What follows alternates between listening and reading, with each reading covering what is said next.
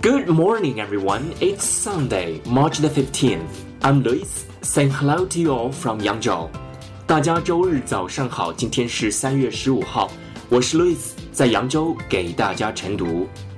今天的中国文化特辑跟大家聊龙 （dragon），d r a g o n，dragon，龙。Chinese dragons with no wings are different from Western ones.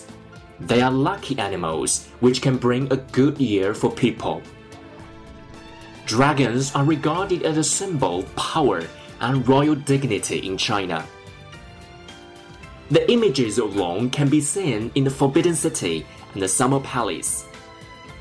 They are admired by people and represent Chinese spirits.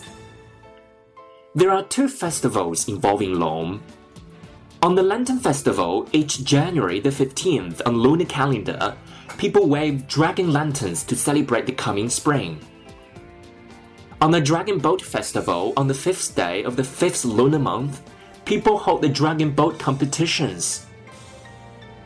Long is a powerful symbol in Chinese culture. That's all about this morning's reading. Thanks for listening. See you tomorrow.